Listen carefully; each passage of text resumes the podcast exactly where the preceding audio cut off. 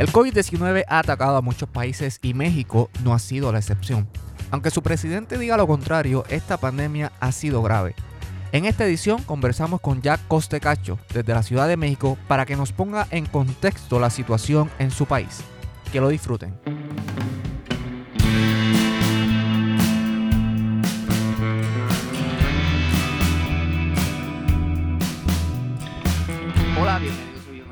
A esta edición de En Contexto. Mi nombre es Henry Rodríguez Gracia y estoy conectado con eh, John Paul Rolox. Saludos, John Paul.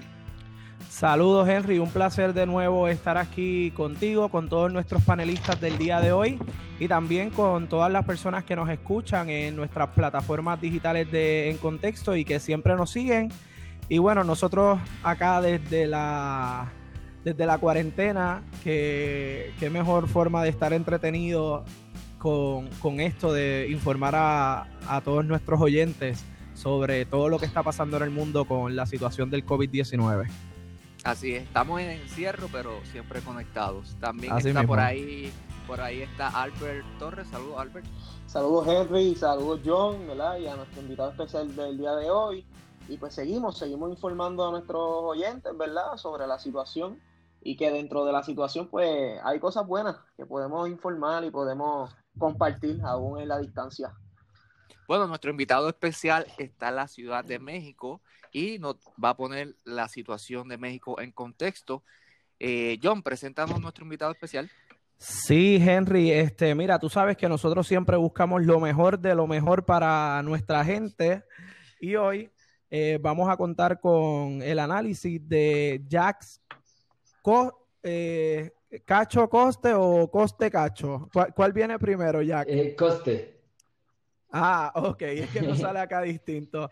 Jack Costecacho, él estudió Relaciones Internacionales, trabajó en la Secretaría de Relaciones Exteriores y ahora estudia una maestría. También escribe columnas de análisis político y colabora con empresas de consultoría política.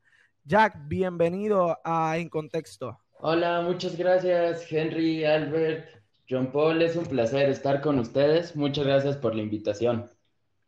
No, gracias, a, gracias a ti, eso es así. Un placer, un placer, un placer de nosotros. Eh, precisamente su presidente ha estado en boca de muchos, ya que ha hecho expresiones este, pues laxas, eh, un poco estrictas respecto al COVID-19 en su país. Sin embargo, recientemente cambió de opinión y pidió al pueblo mexicano quedarse en sus casas y que se cuiden entre, entre ustedes.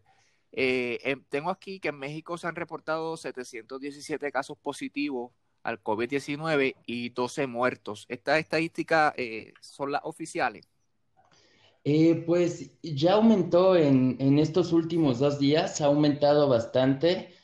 Se dice que ya México está alcanzando ese punto de la curva que, que han alcanzado otros países en el que el virus empieza a esparcir mucho más rápido. Ya llevamos 16 muertos y 848 casos confirmados al 29 de marzo de 2020. Wow. Las opiniones, las expresiones, mejor dicho, de, del presidente de México, Andrés Manuel López Obrador, ¿cómo la comunidad o el pueblo mexicano la ha tomado? Pues, como ustedes lo dijeron, eh, han sido opiniones muy contradictorias. Eh, para un enorme problema de coordinación política entre el presidente y el orador, llamados para que la gente siguiera saliendo, siguiera yendo a restaurantes a comer, eh, no se quedara en sus casas para no frenar la economía, e inclusive tuvo este célebre y triste momento en el que al final de su conferencia de prensa dijo, eh, abrácense, no pasa nada, en referencia a lo que minutos antes había dicho el subsecretario López Gatel, haciendo un llamado a que los mexicanos no se dieran abrazos, ni se saludaran de mano, ni todo ese tipo de cosas. AMLO está, como diríamos aquí en Puerto Rico, al garete. este, pero eh, yo yo, eh, ¿verdad? Me, he mantenido comunicación con, con, mis amigos de allá de México y ellos me dicen que aunque el gobierno federal, ¿verdad? Eh, está bien al garete en cuanto a este tema, eh, que los gobiernos, eh, los estados per se, que sí han sido más cuidadosos y han tenido una mejor respuesta ante la crisis. No sé si esa diferenciación que ellos hacen es correcta. Eh, sí, de hecho, justamente pienso que el principal problema del gobierno mexicano para, para combatir esta crisis de salud ha sido la mala coordinación. La mala coordinación a nivel de comunicación, por lo que ya expliqué, y también la mala coordinación tanto entre los estados y la federación como entre el gobierno federal y el sector privado. Eh, lo que te dijeron eh, tus amigos aquí en México es correcto. En efecto, algunos estados han ido tomando medidas mucho antes que el gobierno federal. Eh, por ejemplo, el gobierno federal había ordenado la cancelación de las clases para todo el sistema eh, público de educación en México para el día 20 de marzo, pero 10 estados de la República, de los 32 que, que existen, ordenaron el cierre de las escuelas una semana antes de esa fecha. Eh, además, varios gobiernos estatales ya hicieron eh, un llamado a, digamos, una especie de estado de emergencia local, eh, cosa que la federación aún no ha hecho, y muchos estados han estado metiendo recursos a su sistema de salud, tomando toda clase de medidas, las cuales son eh, propias y ah, eso ha ocasionado diferencias entre el gobierno federal y algunos gobernadores. De hecho, hubo un caso muy sonado esta semana en el que el gobernador de Jalisco, que es uno de México, eh, se llama Enrique Alfaro, ordenó la compra de varios para los hospitales y las autoridades de, de las aduanas mexicanas cargamento de ventiladores que venía llegando. Eh, las autoridades de las aduanas dependen del gobierno federal y esto ha causado bastante indignación en Jalisco y en el resto del país. Wow. precisamente he visto que el presidente ha estado en esta crisis eh, también en una en un tour político, creo que estuvo en eh, Oaxaca, si no me equivoco. sí, exactamente. Bueno, aquí la cuestión es que el presidente vive permanentemente en un tour político, como si siguiera en campaña. Cada fin de semana visita diferentes estados de la República. Eh, lo hace en aviones comerciales. No, no, tiene, no utiliza el avión del gobierno federal destinado al uso del presidente. De hecho, eh, está intentando venderlo eh, y mientras inició esta crisis de salud, incluso después de que, de que el coronavirus fuera declarado pandemia por la OMS, él siguió viajando en aviones comerciales, repletos de gente, saludando a, toda clase de personas en sus giras, eh, abrazándolas. Eh, apenas este fin de semana empezó a tomar algunas precauciones, la verdad precauciones bastante moderadas, pero siguió sus viajes por distintas partes de la República. Esta semana estuvo en Baja California, un estado al norte de México, eh, que tiene frontera con Estados Unidos. Entonces, eh, sí, su comportamiento ha sido bastante errático y a pesar de su... A pesar de la situación de salud, él ha, continuado con sus giras y, mítines. Esta actitud laxa, ajá, Albert. De, hecho, estaba viendo ahora mismo, ¿verdad? Porque los datos oficiales, según estoy viendo ahora mismo, eh, son 848 casos confirmados, de los cuales 16 son muertos, pero hay 2.623 sospechosos. Entonces, estoy comparando esa cifra eh, cuando, eh, versus los, ¿verdad? Los, los datos iniciales de México, que se dice que fue más o menos entre entre marzo 2 y marzo 9 que se dio los primeros casos de coronavirus en México. Y marzo 9 estamos a 29 de marzo, a unos 20 días más o menos, y estamos viendo que esa cifra se disparó de manera escalonada eh, bastante, lo cual me, está, me, está, me, está, confirmando en efecto lo que nos está diciendo Jax, porque eh, evidentemente pues no se han tomado las medidas que, deben ser y, probablemente de aquí a dos o tres días más, Dios no lo quiera, pues ya esté rondando los mil, mil doscientos los infectados. Jack, te pregunto, eh, este, ¿cómo va la cuestión de las pruebas? O sea, ¿cuántas pruebas se están haciendo por estado diarias? No sé si tengas ese número. Eh, ¿Se está haciendo muchas pruebas? ¿Se están haciendo pocas pruebas? Eh, ¿Cuántas pruebas tiene México? Sí, de hecho ese es un, un problema muy grave. se están haciendo muy pocas pruebas en, en México y aparte la información sobre el número de pruebas que se están haciendo respecto al número de casos confirmados por esas pruebas, eh, no, no se está compartiendo. Es decir, hay muchos analistas que comparten la opinión de que en realidad el número de casos en México debe ser mucho mayor, pero debido a las pocas pruebas que se están haciendo, eh, pues no los tenemos identificados y no entran dentro de la cuenta oficial eh, del gobierno. Entonces, incluso en ese sentido hay bastante incertidumbre.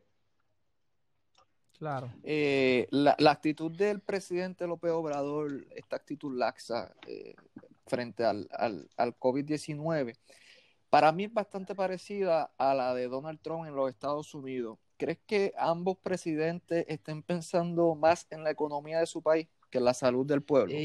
sí, comparto, comparto completamente esa opinión en ambos sentidos, tanto en que las actitudes de, de AMLO y de Trump son bastante similares y también en cuanto a que ambos mandatarios están ponderando la economía sobre la salud. Sin embargo, yo pienso que este es un craso er-, error porque finalmente es cierto que, que las cuarentenas prolongadas, eh, el poco contacto social, el cierre de negocios, y demás tendrá consecuencias eh, países. Sin embargo, es posible que, un colapso en los sistemas de salud sea eh, obviamente mucho peor en términos de vidas humanas, pero incluso en términos económicos, eh, a largo plazo probablemente es peor. Entonces, creo, que, creo que este es un, una falsa dicotomía entre ponderar la salud o la economía cuando, cuando ambos factores deben entrar dentro de un mismo paquete. Eh, esta semana estuve leyendo un, un, ensayo de un economista mexicano muy renombrado llamado Santiago Levy, en el que justamente abordaba esta cuestión y daba algunas posibles soluciones para un plan integral de gobierno para primero paliar los efectos de, la crisis de salud justamente en la salud pública de los mexicanos y después eh, combatir las consecuencias negativas del coronavirus a mediano y largo plazo. Y concuerdo totalmente con Santiago Levy, debe ser un plan integral que tome en cuenta ambos factores y no solamente o economía o salud. Creo que esa es una falsa dicotomía. El gobierno federal no ha previsto un paquete de ayuda. Por ejemplo, en Puerto Rico el gobierno local ya asignó casi mil millones de dólares para los ciudadanos y, estimular un poco la economía. Eh, Donald Trump también está haciendo lo mismo con el paquete de dos trillones que acaba de firmar. En México, López Obrador eh, está previendo esto, está en su mesa algún proyecto. Eh, de hecho, justamente esta semana hubo una gran conferencia de prensa para anunciar las acciones que el gobierno iba a tomar para, para paliar esta crisis.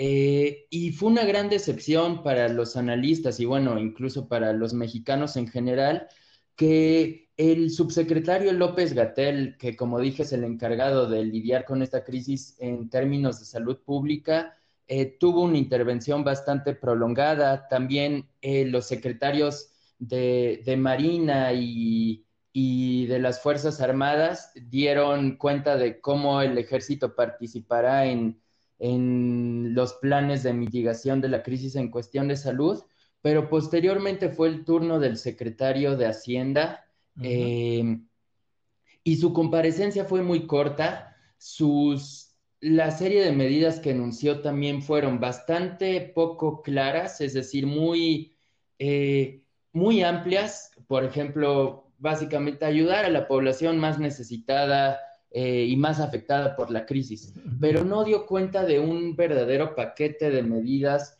eh, económicas y, ni tampoco enumeró los instrumentos de política económica que el Estado mexicano va a utilizar para, para gestionar los efectos de, de, esta crisis y para reactivar la economía mexicana una vez que pase. Entonces, en ese sentido, también hay bastante preocupación entre los analistas. Eh, y sobre todo que desde el año pasado la economía mexicana va bastante mal por factores internos eh, por algunas decisiones de política eh, económica del nuevo gobierno de López Obrador. La economía mexicana el año pasado bajó un menos, menos 0.1%, es decir, un muy ligero decrecimiento y se prevé que este año caiga 6 o 7 puntos porcentuales, lo que urge un paquete de medidas similares a las que ustedes mismos anunciaron en Puerto Rico, en Unidos y en toda una serie de países, pero el gobierno mexicano todavía no anuncia nada similar. Ya, ¿cuál es tu recomendación al gobierno del presidente AMLO?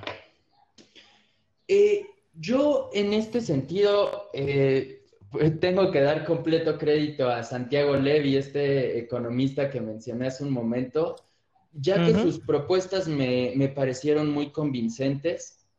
Él él habla de que, bueno, primero es lo primero, eh, combatir los efectos de la crisis en el sector salud. Eh, el sistema público de salud en México, si bien no es, eh, no es tan robusto como el de países europeos o, algunos países en Asia, por ejemplo, Corea o Japón, es un sistema de salud bastante sólido para tratarse de un país en vías de desarrollo y tiene una infraestructura fuerte. Eh, tanto el ejército como la marina tienen bastante experiencia en, asistir al gobierno en momentos de crisis, por ejemplo, cuando ha habido huracanes, terremotos y demás. Entonces, lo que aquí propone Santiago Levy, y yo me uno a esto, es que para combatir los efectos del virus en, en materia de salud, lo que se tiene que hacer es canalizar los recursos tan rápido como sea posible a los hospitales, a los centros de salud eh, y a todas las instituciones de México que van a desempeñar algún papel en este, en este combate al virus en materia de salud. Eh, el año pasado hubo un grave problema en México por el subejercicio de recursos y también por la lenta utilización de ellos. Eh, los recursos públicos no fluyeron y se utilizaron mal. Este, esta crisis es el momento perfecto para que el gobierno utilice eh, adecuadamente y haga llegar muy rápido los recursos públicos hacia donde se necesita.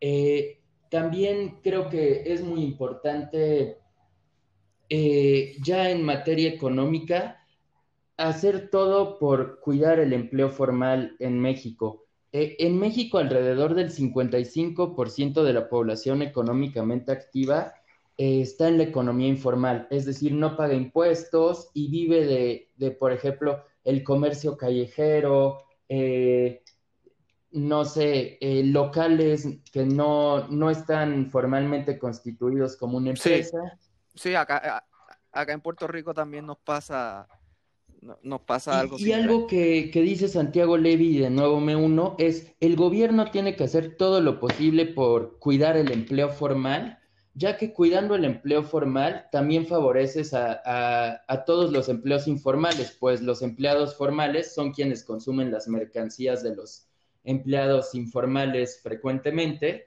¿Y cómo hacer esto? El mismo Santiago Levy propone eh, una serie de subsidios y ayudas fiscales a las empresas que no despidan trabajadores.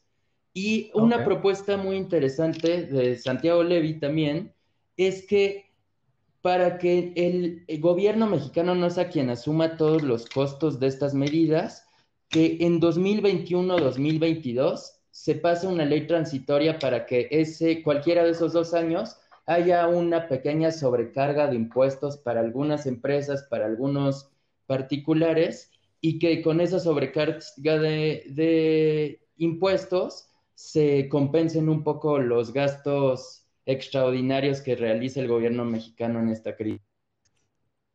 Ok, y te pregunto, Jack, Eh, todos sabemos que esta crisis, la mejor forma de enfrentarla es con el distanciamiento social, ¿verdad? Es lo que nos han dicho todas las organizaciones que están a cargo de, bregar la, situación y la crisis. Eh, ¿Cómo está respondiendo los mexicanos y las mexicanas? Eh, ¿El pueblo está respetando ese distanciamiento social o no has visto eso? Ah, claro, claro. Qué bueno que lo mencionas porque en mi intervención anterior olvidé mencionarlo. Claro, este, el distanciamiento social es la primera medida de todas.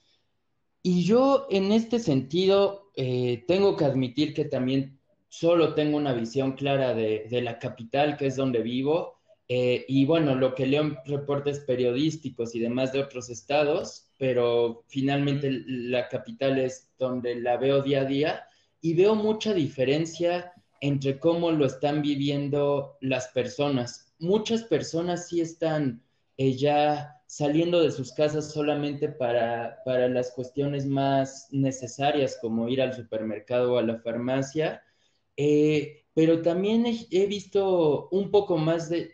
Las calles se ven mucho más vacías, eh, pero también a la vez se ven más llenas de lo que deberían para mi gusto. Es decir, mucha gente sigue saliendo a la calle todavía y esto se debe en buena medida, para mi gusto, a dos factores.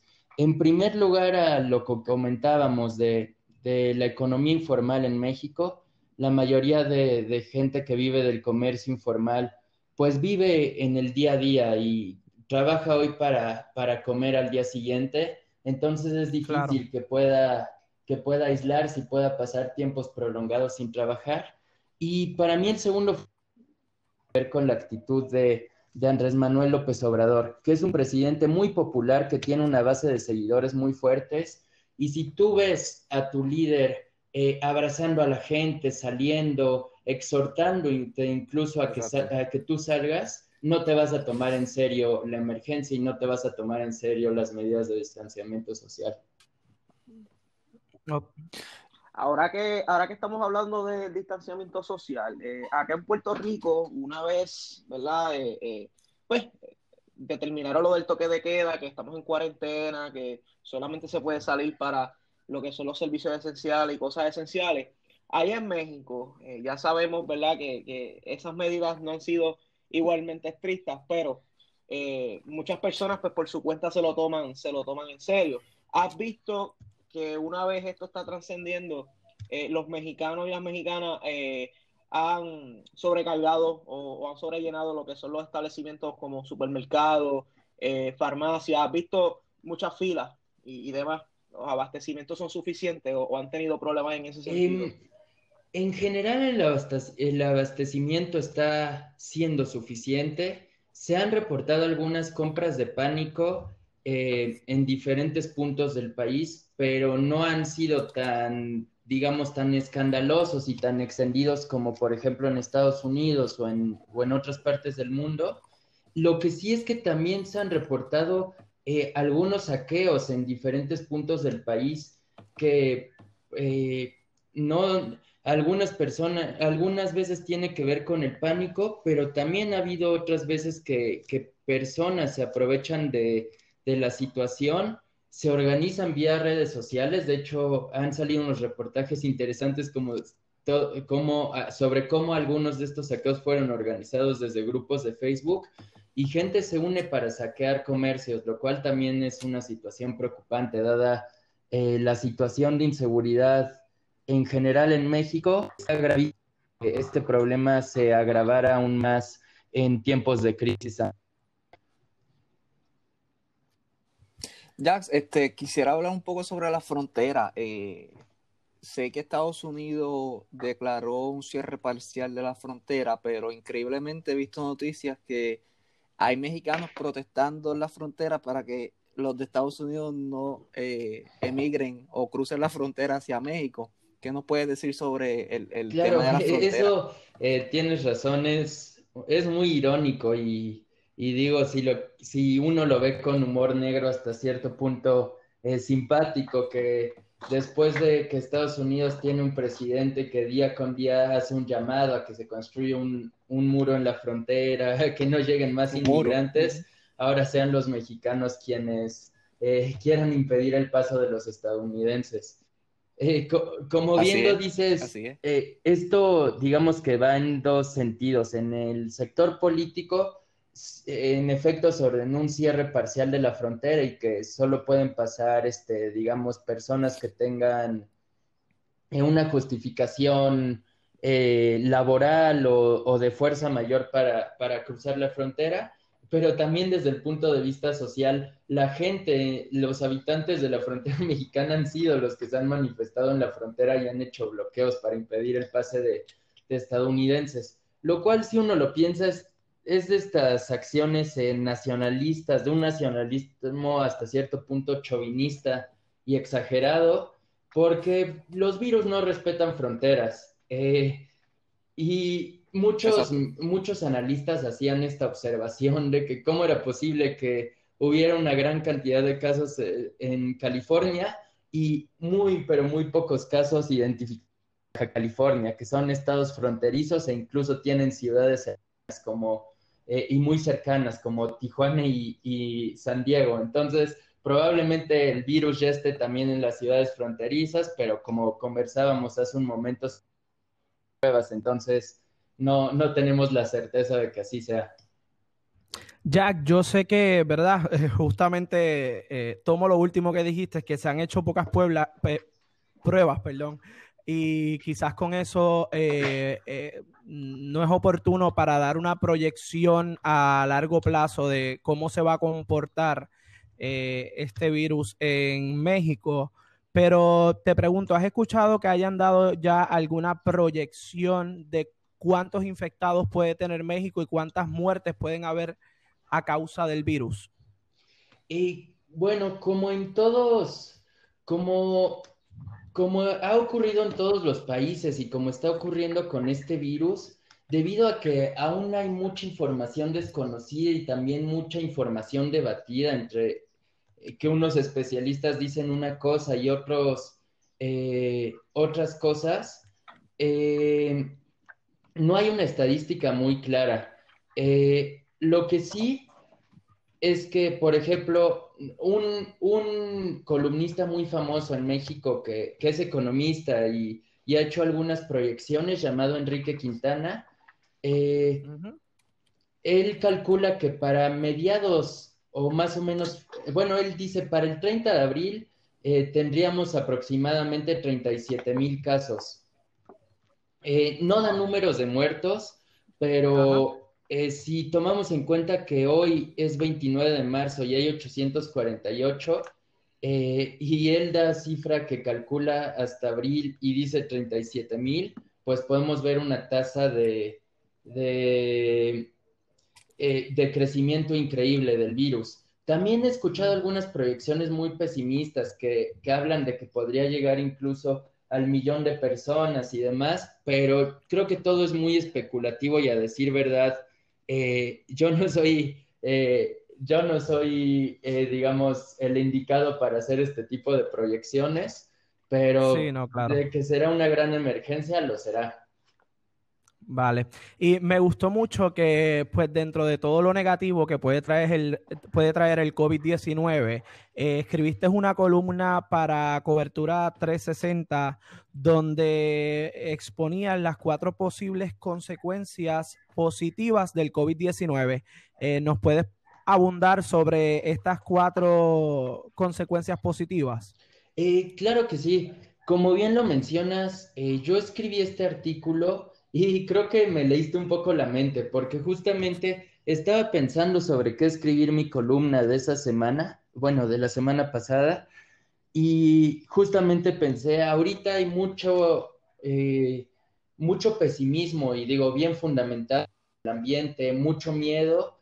Eh, vamos a escribir sobre algo positivo para tratar de contribuir desde, desde mi trinchera al buen ánimo de la gente y también para para tratar de hacer un análisis un poco más hacia el futuro y no quedarme en lo meramente coyuntural que está ocurriendo hoy en día.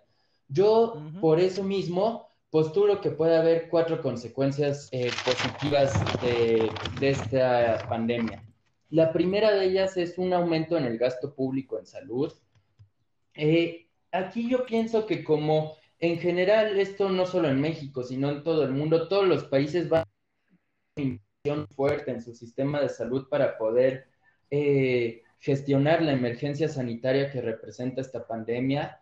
Eh, yo postulo que posiblemente el mundo se dé cuenta de que se debió de haber dado cuenta mucha gente como Bill Gates, como Noah Harari han venido anunciando, que es que en realidad los humanos y el sistema internacional somos muy vulnerables ante cualquier tipo de pandemia o ante cualquier enfermedad que se difunda muy rápido y por eso es importante tener sistemas de salud sólidos para combatirlos.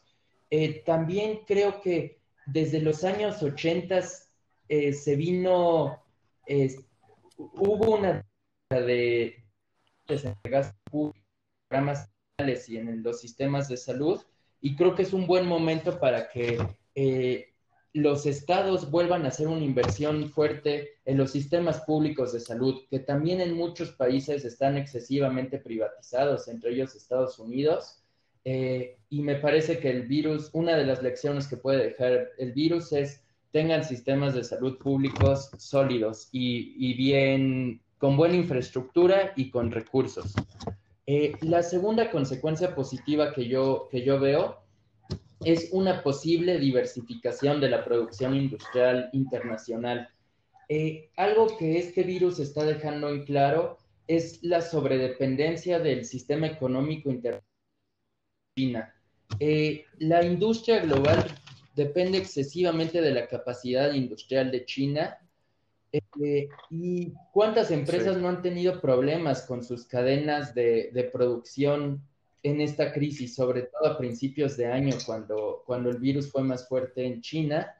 Entonces, creo que también otra de las lecciones que puede dejar el virus es eh, que la producción esté en más países, no solamente en China, y también incluso creo que yo no soy eh, antiglobalización, ni mucho menos, pero también creo que muchas industrias pueden regresar a, sus lugares de origen, eh, digamos, más puestos de trabajo en los países de origen de algunas industrias y a la vez más puestos de trabajo en países eh, diferentes a los que actualmente tienen el grueso de la manufactura global. Sí, a nosotros nos pasó, Jax, eh, para abundar un poco en ese segundo punto que haces, eh, antes aquí en Puerto Rico había una industria farmacéutica y pues, en fin, que era muy fuerte, ¿verdad? Eh, y entonces, eh, por, e, eso se daba gracias a unos incentivos económicos que pues se daban aquí en la isla, ¿verdad?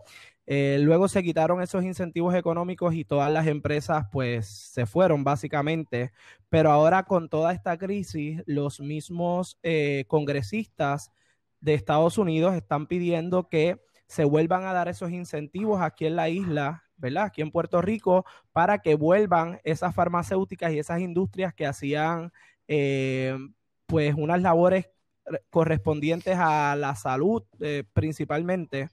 Y bueno, que toda esta crisis nos ha servido para eso, ¿verdad? Para hacer un llamado a que esas empresas vuelvan a... Sí, y yo también que, que también sobre este punto de la economía, especialmente los Estados Unidos, China está consternada porque con esto del virus perdió una guerra económica contra Estados Unidos. Y también Donald Trump puede aprovechar esta coyuntura y tal vez suena un poco maquiavélico, pero realmente él puede aprovechar esta coyuntura para eh, expandir su pensamiento pensamiento nacionalista económico de que podemos hacerlo todo en nuestra tierra y yo creo que eso es un poco lo que tú eh, estás exponiendo, ¿no? hasta cierto punto sí, sí creo que puede ocurrir eh, eso, que desafortunadamente, así como expongo estas posibles consecuencias eh, positivas, también pueden ocurrir pues otras consecuencias muy negativas como, como el crecimiento de estos nacionalismos y proteccionismos exacerbados entre líderes como Trump.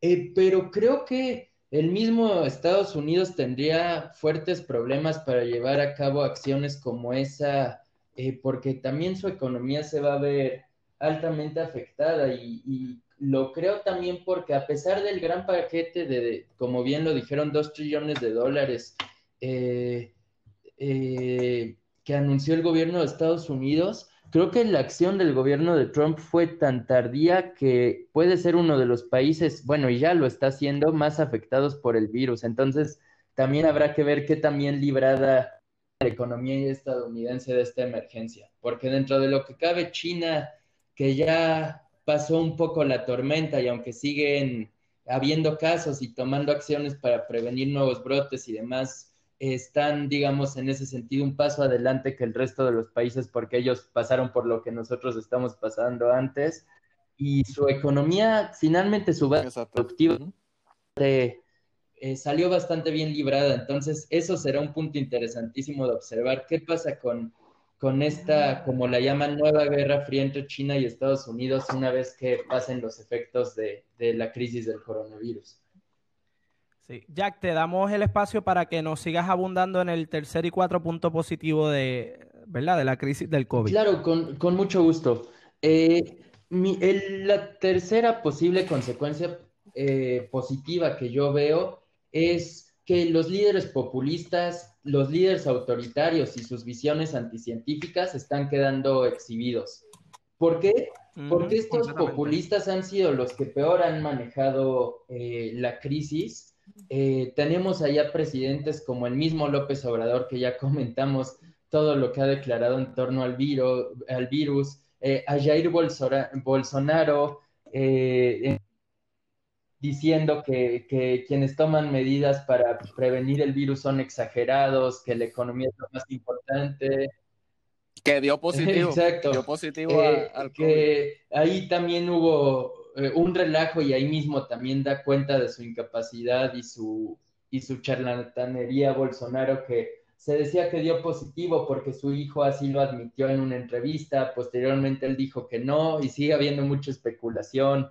Boris Johnson, otro que también dio positivo, eh, que también había minimizado los efectos del virus. En Irán, este, el, el Ayatollah Khamenei también dio, eh, dio varias declaraciones bastante eh, minimizando el virus y ahora es uno de los más afectados. Entonces, creo que a pesar de que es muy doloroso que, que la incapacidad de estos líderes vaya, vaya a repercutir en la vida de miles de personas, vaya a haber muertes por la inacción de estos gobiernos, las crisis económicas de esos países van a ser aún más fuertes que las de los demás un efecto positivo que yo veo es que finalmente estos liderazgos populistas y autoritarios están quedando exhibidos eh, y esperemos que esto sirva para blindarnos de esta clase de líderes que no son otra cosa que demagogos en el futuro. Y en relación con ese tercer punto, la cuarta consecuencia positiva que yo veo es que una mala gestión de la crisis eh, del coronavirus por parte de Donald Trump podrían costarle la reelección en, las elecciones presidenciales de noviembre en Estados Unidos. Eh, eso sí, también lo digo tal cual.